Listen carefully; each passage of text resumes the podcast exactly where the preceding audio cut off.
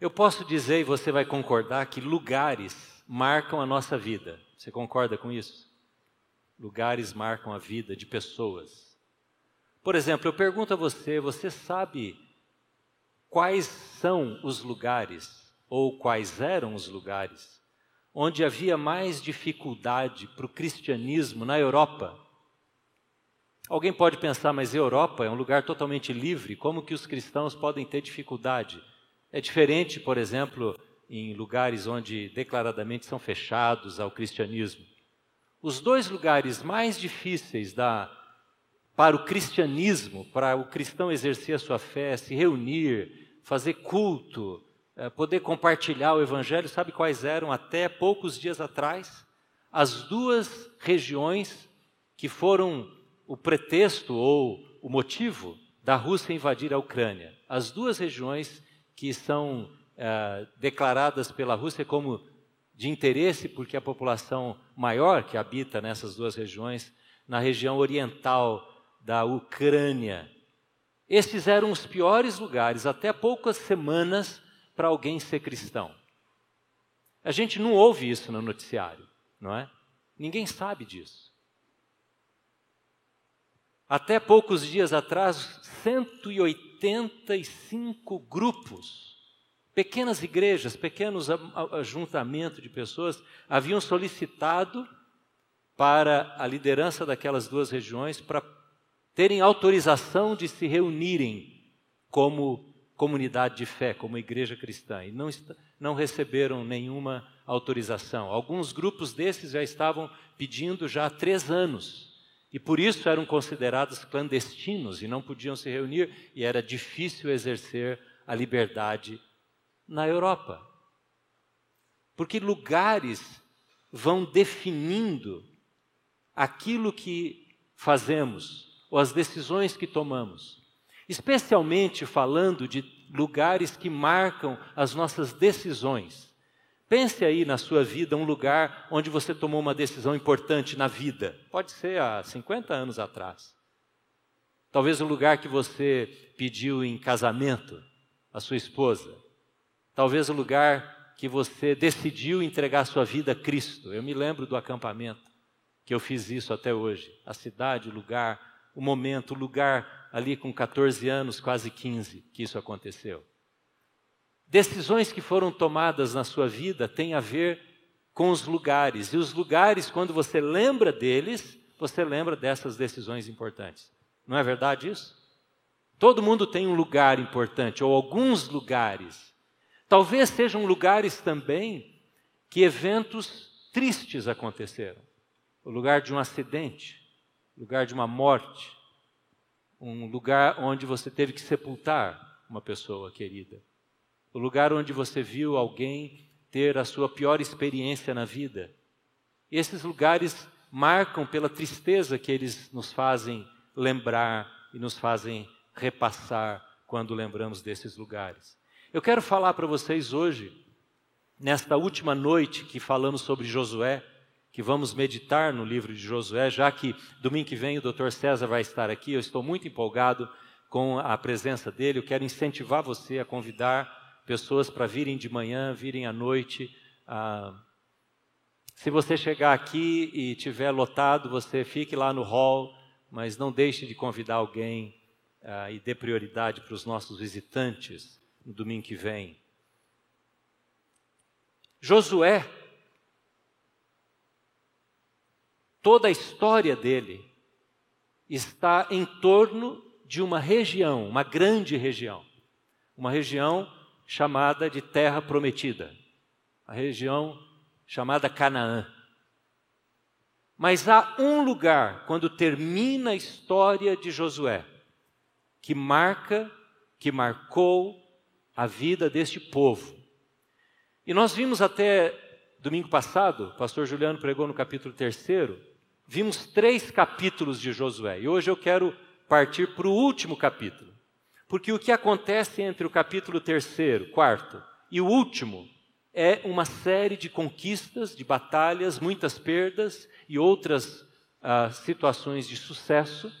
E agora, no final do livro, quando esse movimento de conquista da terra já está quase que completado, Josué chama o povo para ir num determinado lugar.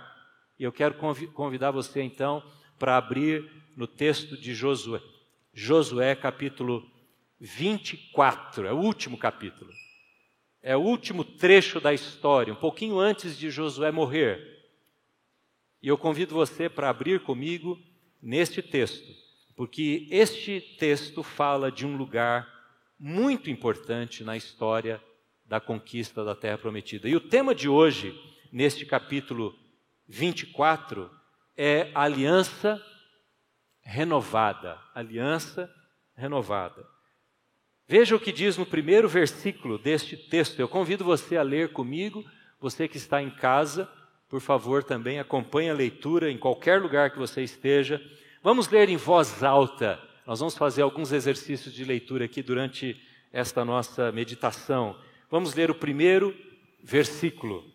Então Josué reuniu todas as tribos de Israel em Siquém. Até aí, por enquanto. Como era, o nome do lugar onde Josué convidou o povo de Israel para ir? Siquém. Siquém. Este é o lugar que marca dois eventos importantes na história da conquista da Terra Prometida. O primeiro evento que acontece em Siquém é um, um evento de vergonha. Certamente há lugares que você nem gosta de lembrar. Lugares que o seu comportamento influenciado por alguém ou decisão própria, não foi muito bom. Aconteceu um problema, uma briga, um conflito, um mau testemunho, uma decisão errada que marcou a sua vida ou marcou a vida de outras pessoas. Se quem era um lugar de vergonha para a nação de Israel. Porque quando eles estavam chegando na terra prometida, ainda liderados por Moisés, se quem foi um lugar do adultério espiritual o adultério, quando o povo se curva e se dobra e começa a adorar os deuses dos povos onde eles estavam adentrando, nas terras para onde eles estavam adentrando. E Israel facilmente, muito facilmente, começa a se envolver com a adoração, culto pagão destes povos. Algo que Deus havia alertado Israel através de Moisés. Cuidado, eu não quero que vocês adulterem, eu não quero que vocês me abandonem quando estiverem pisando na terra prometida. Deus alerta. Mas eles fazem isso e Deus pune aquela nação com o seu zelo. E acontece uma tragédia muito grande. Isso está registrado em números, ainda quando Moisés liderava. Mas há um outro momento de alegria em Siquém. Porque Deus não marca a nossa história e Deus não fica nos apontando as vergonhas da nossa vida. Deus renova a nossa vida. Ele dá ao povo uma nova oportunidade em Siquém. Agora, do, domingo passado, o pastor Juliano mencionou isso no seu sermão, que foi o lugar, a cidade, onde eles se reuniram para adorar a Deus e receber a orientação da entrada para a conquista de Jericó. Foi a partir de Siquém, aquela mesma cidade da vergonha, que agora Deus diz: vocês vão, a partir de Siquém, atravessar o Rio Jordão e vão conquistar a cidade de Jericó. E você sabe que eles conquistaram aquela cidade sem o uso da arma, apenas com o uso do louvor. E as muralhas caíram. Siquém era marcado também por este ânimo, por essa história de coragem da intervenção de Deus, porque Deus os chama Siquém para adentrar e conquistar Jericó. Passados muitos anos, talvez cinco a sete anos, que este período de lutas para que toda aquela região fosse conquistada, Josué, agora bem idoso, muito velho, ele decide chamar o povo de volta a Siquém. Veja, eles já haviam conquistado dezenas de quilômetros para o norte, para o leste, para o oeste. E Moisés, Josué poderia ter marcado uma outra cidade que fosse mais central. Se quem não era a cidade central de todo aquele território conquistado. Se quem ficava na beirada, na margem desse território conquistado. Mas ele diz: voltem para Siquém, porque em Siquém nós vamos ter a nossa aliança renovada. Eu quero falar hoje sobre aliança. Eu quero que você leia comigo agora alguns trechos que estão aqui nesta neste capítulo. Veja lá. Por favor, mantenha sua Bíblia e participe comigo aqui. No versículo 1 está descrito as pessoas que foram chamadas para este momento de renovação da aliança. Veja o que diz aí. Versículo 1. Então Josué reuniu todas as tribos de Israel em Siquém, um grande ajuntamento. Convocou as autoridades, os líderes, os juízes, os oficiais de Israel, e eles compareceram diante de Deus. Josué disse ao povo, até aí. O que Josué está fazendo aqui é preparando o ambiente para que a aliança desta nação com Deus fosse renovada. O tema aliança na Bíblia é um tema que ele se repete. Comumente você vê aliança. Por exemplo, Deus estabelece com Noé uma aliança. E tem um símbolo, que é o arco-íris, descrito na Bíblia. Deus estabelece com Abraão uma aliança. E o símbolo da aliança que Deus estabeleceu com Abraão, e daí então a sua descendência, foi a circuncisão. Deus estabelece aliança longo da, ao longo da história com pessoas, com famílias e com a nação de Israel, culminando esta aliança com Jesus, quando ele então celebra a ceia, um dos símbolos da aliança de Cristo com o seu povo e a sua igreja. Quando se estabelecia uma aliança naqueles tempos antigos, algumas coisas faziam parte da aliança. Não só entre a nação de Israel, mas entre os povos também. Já havia literatura entre os, a Mesopotâmia e outros povos, outros, outras tribos, outras nações, de como é que se fazia uma aliança. A aliança era composta de alguns elementos. Primeiro, a convocação das pessoas que assinariam a aliança. Quem eram as pessoas envolvidas? Segundo lugar, o estabelecimento do contexto, do pano de fundo, das razões pelas quais a aliança era estabelecida. Uma explicação do porquê aquelas pessoas estavam sendo chamadas. Em terceiro lugar, os compromissos que seriam assumidos, os termos exatos da aliança.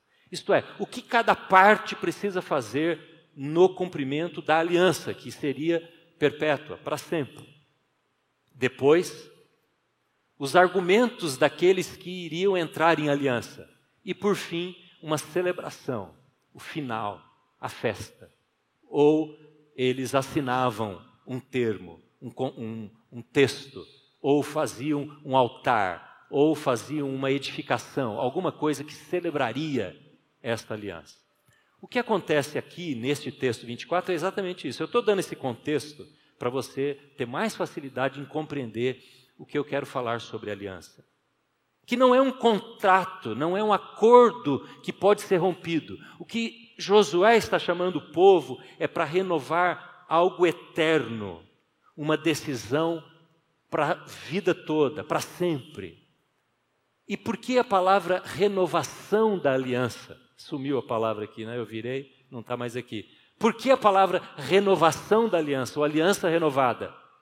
Porque já havia acontecido uma primeira aliança. A primeira aliança, que este povo aqui, exatamente estes que foram chamados, esta, esta aliança havia acontecido no capítulo 5 de Josué. Capítulo 5 de Josué, quando antes deles entrarem para conquistar Jericó, todos foram circuncidados. Está lá no capítulo 5. dias antes deles passarem o Rio Jordão e entrarem e rodearem Jericó, Josué diz: Agora todos os homens venham para ser circuncidados. Porque muitos haviam nascido durante o deserto e não haviam sido ainda circuncidados. E antes deles entrarem para as batalhas, Josué diz: Agora nós vamos estabelecer a nossa aliança com Deus. Repetir a aliança que o nosso pai Abraão, lá 500 anos antes, realizou com Deus e todos são circuncidados. Essa é a primeira aliança. E depois destes anos de conquista, de luta, de batalha, Josué diz: agora nós vamos voltar. Depois deste tempo de ser, termos sido muito abençoados, nós vamos voltar para Siquém, onde fomos circuncidados para renovar a aliança.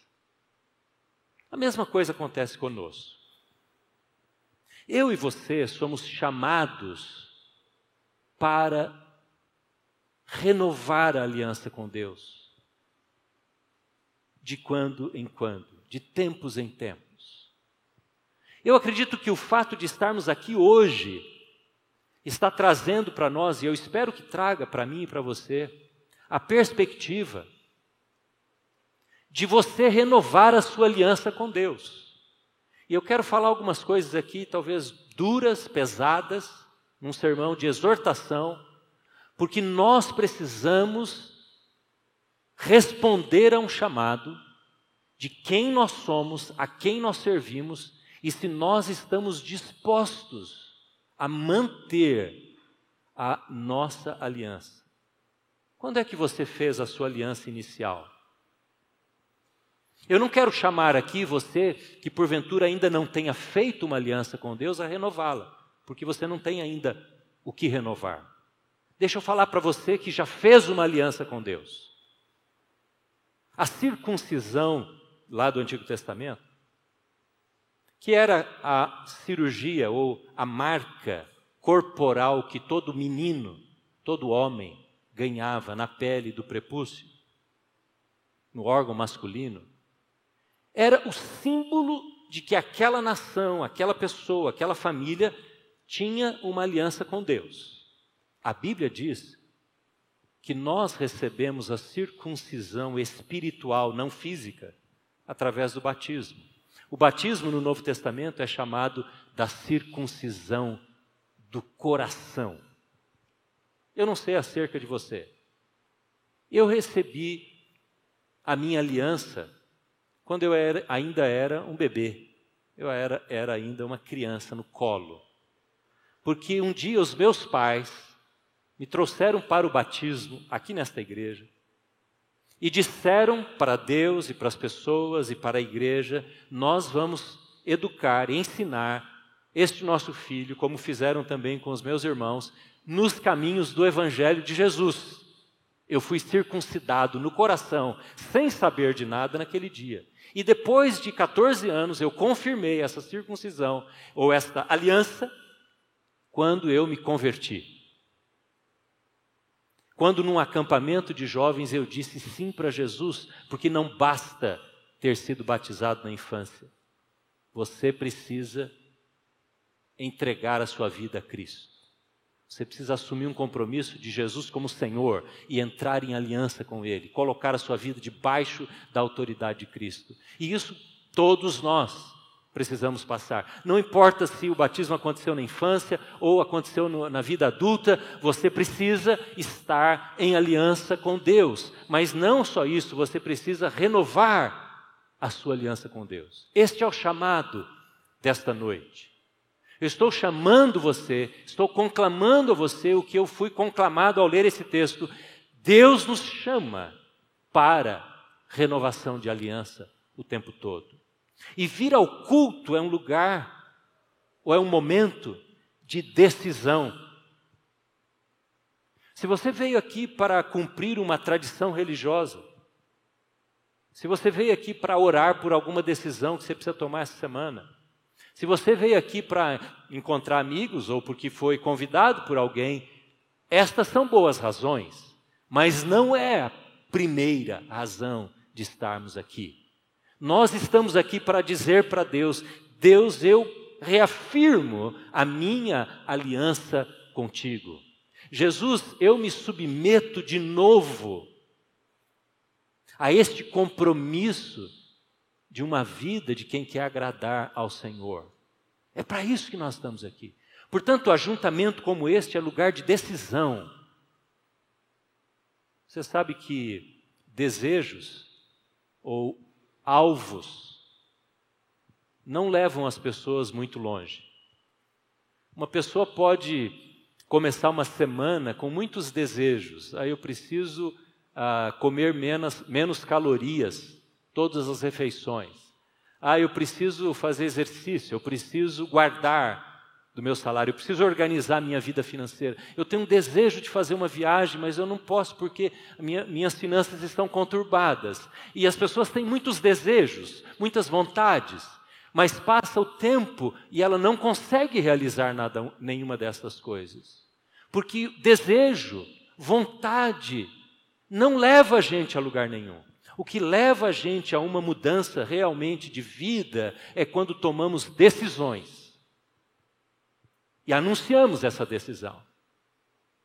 E tomamos medidas para cumprir essa decisão. É a decisão que muda uma vida, não é a vontade de mudar a vida que muda uma vida. É a decisão que interfere no futuro. E hoje eu chamo você a tomar uma decisão na sua vida e de dizer: a minha aliança está renovada e os meus compromissos estão renovados com Deus. Pare de ficar no nível do desejo, do sonho. Pare de almejar as coisas apenas. Compartilhe com as pessoas que elas podem te ajudar quais são as suas decisões. É o que Josué está dizendo aqui. E ele conta a história da nação de Israel. Contar a história da nação de Israel para o povo que estava reunido em Siquém é como fazer o pano de fundo desta decisão. Se você olhar na sua Bíblia, veja aí, capítulo 24, versículo 2 em diante, não há um verbo no presente, nenhum verbo, porque Josué está contando a história de Israel. E ele começa a contar a história de Israel, quem era aquele povo, de onde eles tinham vindo a partir de Abraão, ele cita até o nome do pai de Abraão aqui. E ele cita que Abraão, no versículo 3, 4, Abraão saiu lá da Mesopotâmia, de longe, caminhou com toda a sua parentela e foi em direção à terra prometida. Mas por causa da carnalidade, da desobediência dos descendentes de Abraão, eles foram parar como escravos no Egito. Você lembra dessa história? Como é que eles foram parar no Egito, você sabe? Quando os irmãos de José o venderam como escravo. Havia inveja, havia orgulho, não houve a manutenção da aliança entre os filhos, os descendentes de Abraão, grande pai da fé. Eu quero dizer a você que tem filhos e netos, que nós, você, eu, estamos apenas uma geração da incredulidade, da apostasia, do abandono da fé. É a sua geração e a geração dos seus filhos ou netos. Uma geração apenas. Se nós não mantivermos a nossa aliança com Deus, aqueles que nos sucederão não entenderão quem é o Senhor. Pense nesta igreja. Deus nos deu a oportunidade uma vez de visitarmos uma igreja lá na cidade que moramos na Inglaterra. Nós fomos nessa igreja e foi uma das visitas em igrejas que mais gerou tristeza em mim. Eu nunca havia ficado tão triste ao ir numa igreja como aquela. Porque eu, nós fizemos, apenas olhando, uma radiografia da igreja, que depois foi confirmada pelo pastor, que era o pastor responsável pela igreja naquela época. E ele disse: daqui a alguns anos, esta igreja, se Deus não fizer um milagre, não vai existir. Por que não vai existir? Nós entendemos na hora. Porque todas as pessoas, talvez 50 pessoas que estavam ali naquele templo, todas tinham cabelo muito mais branco que o meu, ou não tinham mais cabelo, alguns homens. Uma igreja de idosos. E como os idosos são amados e queridos numa igreja, mas uma igreja que só tem idosos, é porque não conseguiu transferir a fé para a próxima geração. E esta era a doença e a marca daquela igreja. E você é responsável, eu sou responsável por isso. Ah, pastor, mas eu não tenho filhos, eu não tenho netos. Os meus netos moram longe, os meus filhos moram em outro lugar. Eu não estou falando dos seus filhos somente, estou falando dos nossos filhos. E quando um adolescente, uma criança, um jovem vê um mau testemunho daqueles que deveriam ser os guardiões da aliança, eles têm todas as suas justificativas. Não tem? Para abandonar a aliança. Eu não sei o que aconteceu naquela igreja. Eu não sei o que aconteceu agora, passados 20 anos já desta visita. Eu não sei se essa igreja, já tentei descobrir, mas não consegui, se ela está aberta ou ela se fechou de fato. O que Josué está dizendo é que havia necessidade daqueles homens, mulheres que foram chamados para Siquém, de dar uma resposta contundente, definitiva, se manteriam ou não a aliança com Deus a partir da posse da terra. E o que, que acontece? Depois de Josué descrever nos verbos no passado, até o versículo 12, no versículo 13, ele diz assim: olhe comigo aí no versículo 13. Veja como Josué descreve este momento, versículo 13 do capítulo 24. Diz assim: Foi assim que lhes dei uma terra que vocês não cultivaram e cidades que vocês não construíram. Nelas vocês moram e comem de vinhas e olivais que não plantaram. Josué está encerrando essa história de, da nação de Israel, dizendo: vocês foram muito abençoados, vocês têm sido muito abençoados.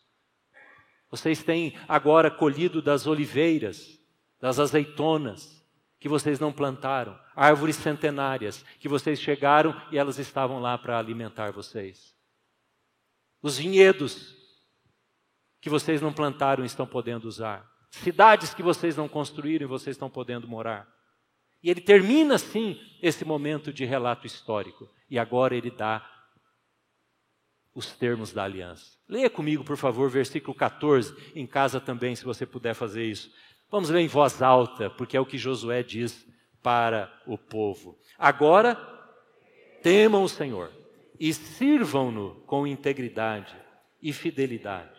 Joguem fora os deuses que os seus antepassados adoraram além do Eufrates e no Egito e sirvam ao Senhor.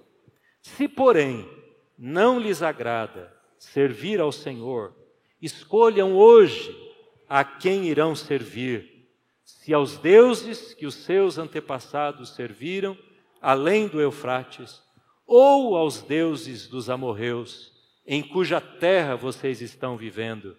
Mas eu e a minha família serviremos ao Senhor. Eu e a minha família serviremos ao Senhor. Esta é a decisão. A quem vocês vão servir? Se você pudesse agora contar aí nesses dois versículos, você acharia seis vezes o verbo servir. É enfático ou não? Em dois versículos, seis vezes. Josué está dizendo: agora é a hora de decidirem.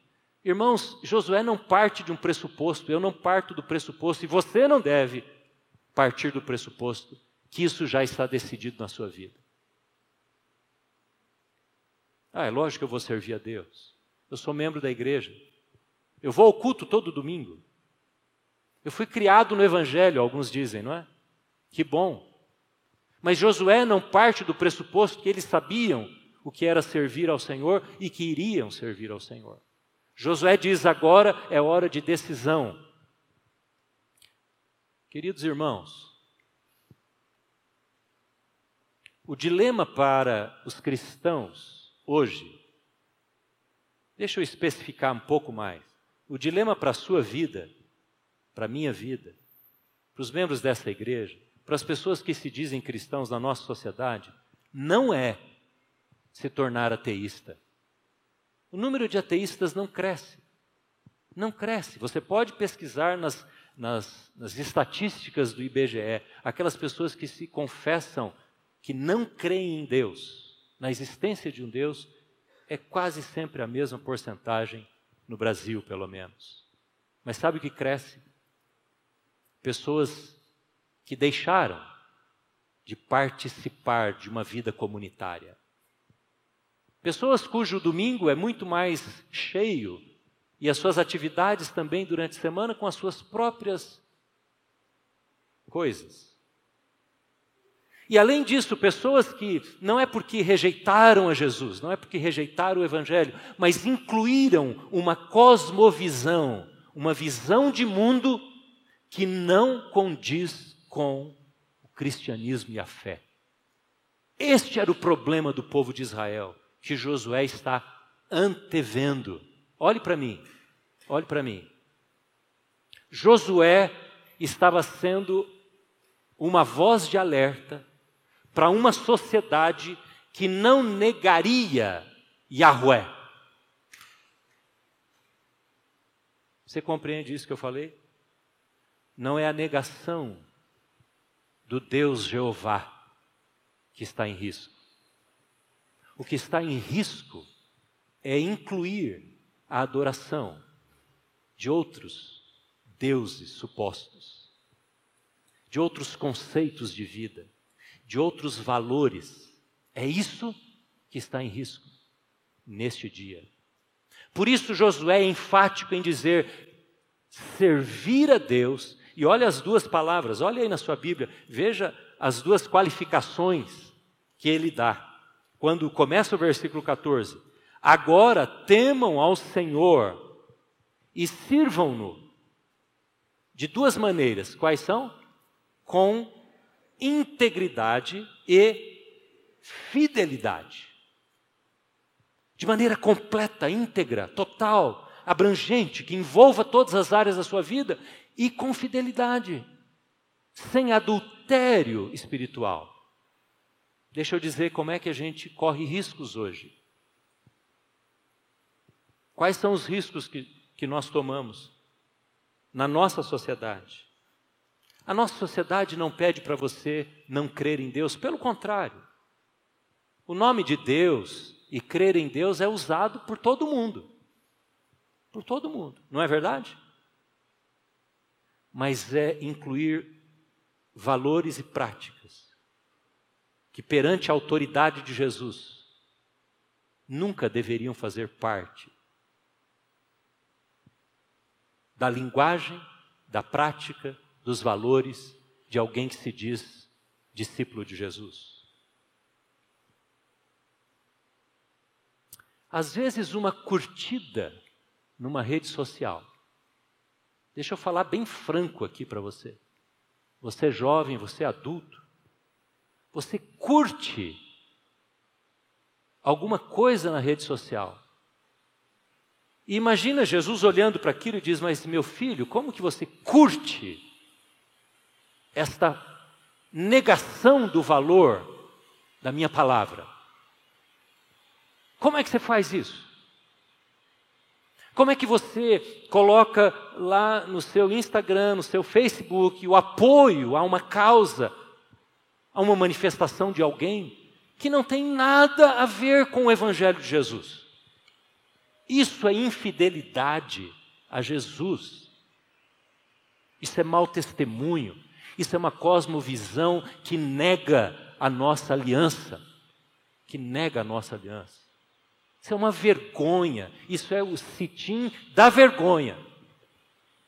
E muitos cristãos começam a se degladiar e entrar em opiniões, dar suas opiniões, dar as suas curtidas, fazer os seus comentários. Que simplesmente seriam muito mal avaliados pela autoridade de Jesus. A quem vamos servir? Vamos ser iguais a todo mundo? Não, não. Pais que criam seus filhos da mesma, da mesma maneira que um pai pagão cria os seus filhos. Deixa eles decidirem quando forem adultos. Que negam aos seus filhos o conhecimento forte, verdadeiro, real da palavra de Deus. E ao invés de enfiarem, encucarem na cabeça dos seus filhos a autoridade de Jesus, começam a relativizar, começam a concordar e começam a achar que de fato é o que todo mundo faz. Todo mundo faz. Opiniões políticas, opiniões ideológicas. Esses dias alguém contou para mim um pedaço de um filme. E no filme havia uma pessoa dando uma palestra. E o ambiente dessa palestra estava lotado. E aí o palestrante viu duas mulheres que estavam em pé lá no fundo e ofereceu para elas algum lugar. E houve um debate ali entre aquelas mulheres que estavam em pé com aquele palestrante, porque o acusaram na hora ali de ser sexista. Nós vamos cuidar de nós mesmos. Se nós quisermos lugar, nós vamos buscar o lugar que queremos. E ele disse: Eu só estou querendo ser cavalheiro com vocês. E essa cena mostra, segundo eu ouvi, um pouco da nossa cultura. Daqui a alguns dias vai ser impossível até ser cavalheiro e deixar uma, uma mulher passar primeiro pela porta, abrir a porta para ela, ou dar um lugar para ela. Porque vão se sentir ofendidas. A nossa sociedade não quer que você deixe de ser hétero. A nossa sociedade quer que você cale a boca quando se discutir ideologia de gênero. É isso. Que você assimile. Essa, essa foi a maldição, esse foi o pecado da nação de Israel. Assimilação. E esse processo é lento e vai acontecendo de geração em geração. Eu já decidi, irmãos, em quem eu vou votar para a presidência. Eu já tenho o meu candidato. Ele não tem nome ainda, porque eu nem sei quem serão os candidatos. Nós não estamos ainda com os candidatos anunciados, mas eu já tenho o meu. O meu candidato vai ser aquele que mais me prometer, e eu conseguir ouvir a promessa claramente, de que quando chegar a hora dele ou dela indicar dois nomes para o STF, dois nomes, vai indicar um candidato que se aproxime o máximo que eu puder ver, pelo menos meu, no meu conceito, que vai prometer indicar um nome que eu possa confiar que será o mais parecido com os valores da minha fé cristã. Esse vai ser a minha razão, essa vai ser a minha razão de votar numa pessoa. Eu já decidi isso. Eu não sei quem vai ser ainda. Porque o nosso futuro presidente, homem ou mulher, vai ter o privilégio e a responsabilidade de, daqui a alguns anos, quando ele estiver no mandato ou ela, indicar dois nomes para a Suprema Corte do Brasil. E este homem ou esta mulher que vai ocupar a cadeira do STF vai ter muito mais impacto na nossa sociedade do que o próprio presidente que vai indicá-lo. Então eu já me decidi. Porque eu não quero, e eu desafio você a pensar nisso, irmãos. Não estou fazendo absolutamente campanha para quem quer que seja. Seria ridículo pensar isso. Eu não quero que você deixe de pensar na aliança que você, como cidadão, tem que manter diante de Deus, nos valores que você deseja para a nossa nação. Eu estava ouvindo esses dias uma pessoa dizer que é um jornalista que mora nos Estados Unidos, como é que os americanos votam? é uma causa, é o voto de uma causa. Quando o cidadão olha para aquele, aqueles candidatos e ele decide qual é a causa que ele quer que aquele candidato, ele não vai conseguir suprir todas as causas que esse votante, eleitor tem, mas uma causa, e ele vota naquela pessoa porque ele vai defender aquela causa que ele vê valor. A Colômbia, irmãos, eu vou, vou dar um exemplo disso para vocês, que muitos aqui sabem. A Colômbia, há 20, 20 e poucos dias atrás, na Suprema Corte do país, aprovou o aborto para 24 semanas. Legalizou o aborto.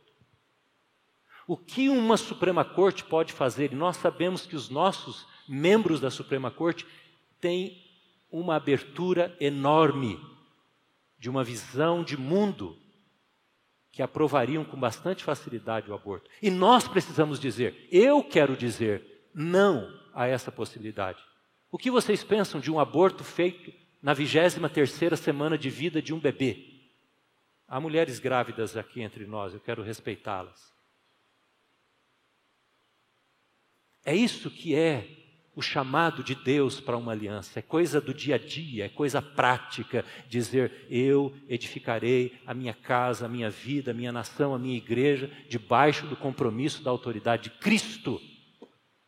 Isso começa no namoro, começa na relação com os pais, na obediência, na submissão, na maneira como os pais educam seus filhos, seus netos e cuidam da família, na maneira como lidamos com as tentações da internet, com a facilidade como temos hoje acesso a todo tipo de lixo que entra dentro da nossa casa, dos nossos olhos, pornografia, imoralidade, conversas indecentes, fofoca, quando queremos destruir pessoas, às vezes sem aquela intenção maligna, mas parece que dá um comichão na boca de querer falar sobre alguém, querer, querer comentar alguma coisa que vai destruir, que vai prejudicar a vida das pessoas. É isso que Josué está dizendo.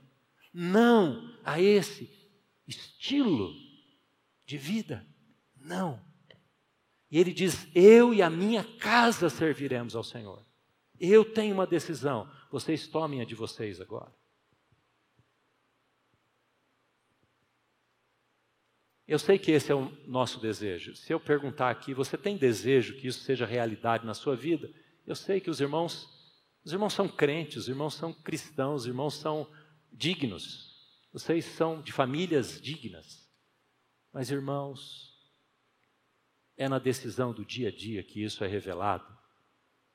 Não é no histórico da nossa família. Não é nos alcances nos fatos que marcaram a nossa vida, não. É no dia a dia. É na pureza dos seus olhos, homem. É na pureza dos seus olhos, jovem. É na seriedade como você lida com os comentários, as falas. É aí que revelamos a nossa aliança. E Josué parece que é até um pouco irônico com, a, com o seu povo. Olha o que ele diz no versículo, olha aí na sua Bíblia, há uma conversa que é quase que para levá-los a uma a um desânimo aparentemente. Olha o que diz aí no versículo 19. Quando eles respondem: "Não, Josué, fique tranquilo. A nossa aliança já está estabelecida, nós serviremos ao Senhor." Olha o que ele diz no versículo 19: Josué disse ao povo: Vocês não têm condições de servir ao Senhor, Ele é Deus santo, Ele é Deus zeloso, e Ele não perdoará a rebelião e o pecado de vocês. Se vocês abandonarem o Senhor e servirem a deuses estrangeiros, Ele se voltará contra vocês e os castigará, mesmo depois de ter sido bondoso com vocês, Ele os exterminará. Sabe qual a palavra que a gente poderia usar aqui para Deus. Deus é um Deus ciumento com o seu povo. Mas, pastor, como assim ciumento? Ciúme é uma coisa horrível. Ele diz aqui: Deus é Deus zeloso. Vocês não conseguirão levar essa aliança adiante. Vocês não conseguem. É verdade. Sabe o que Josué estava anunciando aqui? A dependência da graça de Deus. Porque nós não vamos conseguir mesmo. Nós não vamos conseguir. Você não tem capacidade, eu não tenho capacidade para me manter fiel a um Deus zeloso, ciumento, que zela pelas pessoas, que quer as pessoas para si, porque ele sabe que o melhor para a sua vida é adorá-lo. Por isso ele atrai você e a mim para ele. E nós não temos condições de fazer isso. E Josué está anunciando aqui a graça de Deus, é pela graça que nós somos salvos, é pela graça que nós somos sustentados. É pela graça que você educa os seus filhos. A sabedoria do alto vem sobre você, que você mantém a sua casa. É pela graça.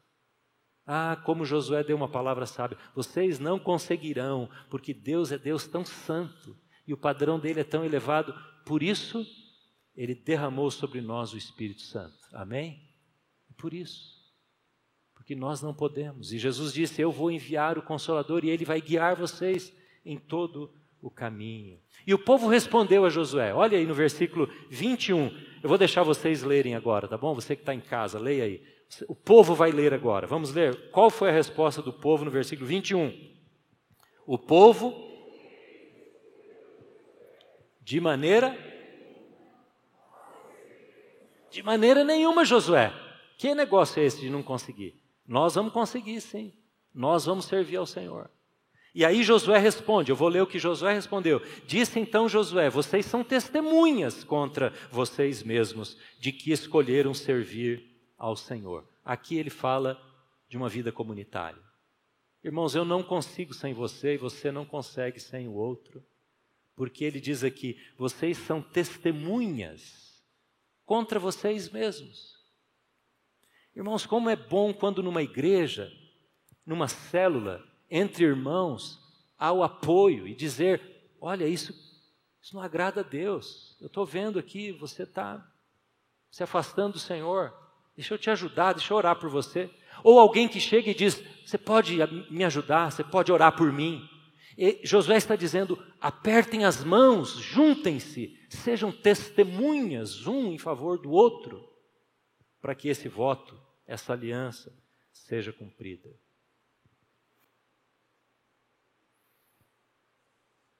Quando termina este dia desta aliança, há um momento de celebração. Eu queria que você lesse no final, já chegando no fim da história, versículo 25. Veja o que diz a história. Naquele dia, Josué firmou um acordo com o povo em Siquém e lhe deu decretos e leis. Josué registrou essas coisas num livro da lei de Deus. Depois ergueu uma grande pedra ali, sob a grande árvore, perto do santuário do Senhor. Então disse ele a todo o povo: Vejam esta pedra.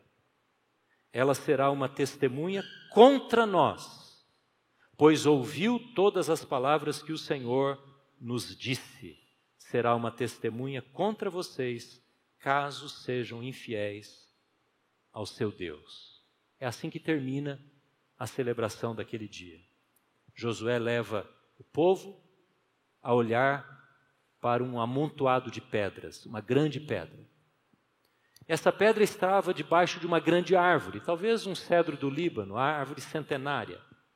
E ele põe aquela pedra, aquele amontoado de pedras, faz ali uma espécie de altar, de um ícone. E diz o povo: estas pedras serão testemunha contra vocês. Todas as vezes que vocês vierem a Siquém, que era uma cidade importante, vocês vão olhar para esta pedra e esta pedra vai lembrá-los deste dia, da aliança deste dia.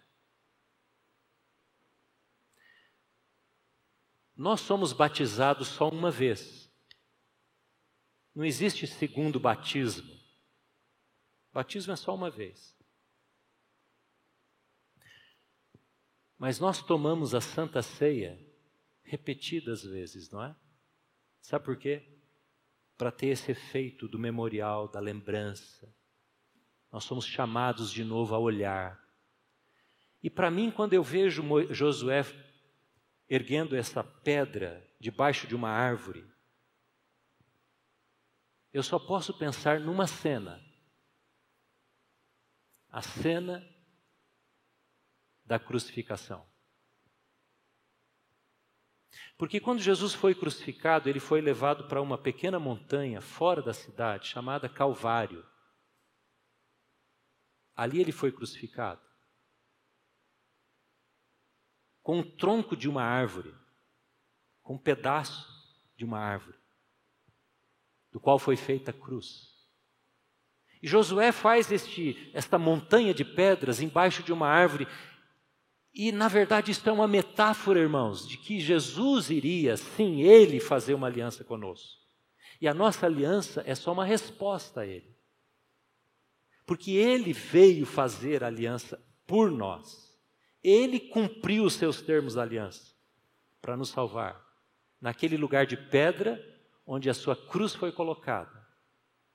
Interessante que tem um detalhe aqui, irmãos, veja lá, no finalzinho do versículo 20 e 5. Perto, está escrito na minha Bíblia, perto do santuário de Deus. O que, que é isso? Perto do santuário do Senhor. Perto do santuário do Senhor. Era o tabernáculo. O tabernáculo que ficava erguido para o povo ir adorar. Josué deve ter levado o tabernáculo para Siquém, para aquela festa.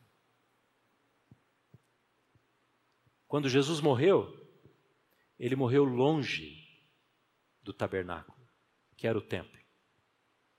Os judeus, quando colocaram Jesus na cruz, disseram que seja fora da cidade. Sabe por quê? Porque a vergonha de um crucificado, para eles, não combinava com a santidade, entre aspas, do templo. Por isso, Hebreus diz que Jesus levou consigo a vergonha para fora da cidade onde foi crucificado, não perto do tabernáculo ou do templo daqueles dias de Jesus.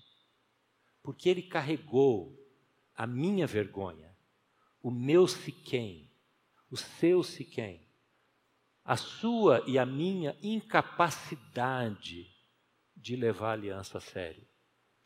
Jesus toma isso e ele vai para longe do tabernáculo, expulso da cidade, para morrer longe, para atrair os que estão longe, para levar a gente para perto. Ele morre longe para poder levar a gente para dentro. E é isso a maravilha da aliança. Tem coisa melhor do que isso? Tem coisa que pode satisfazer mais a alma de um homem, de uma mulher, de um jovem, do que estar em aliança com Deus. Qualquer coisa que possa substituir isso na nossa vida é um ídolo e se torna um motivo de maldição, tristeza.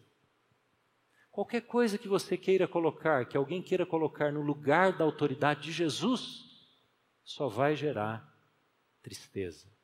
Portanto, hoje é o dia de consagrar. Josué fala: consagrem-se hoje. É o dia de consagrar a língua. É o dia de consagrar os olhos. É o dia de consagrar as brincadeiras. É o dia de consagrar a nossa boca, a nossa casa. É o dia de consagrar o nosso celular, o nosso computador, nossa rede social, as nossas mídias. E dizer, Senhor, se alguma coisa dessas coisas todas na minha vida, no meu namoro, no meu casamento, que desagrada ao Senhor, Espírito Santo, vem e me revela, porque esta aliança eu quero refazer hoje com o Senhor.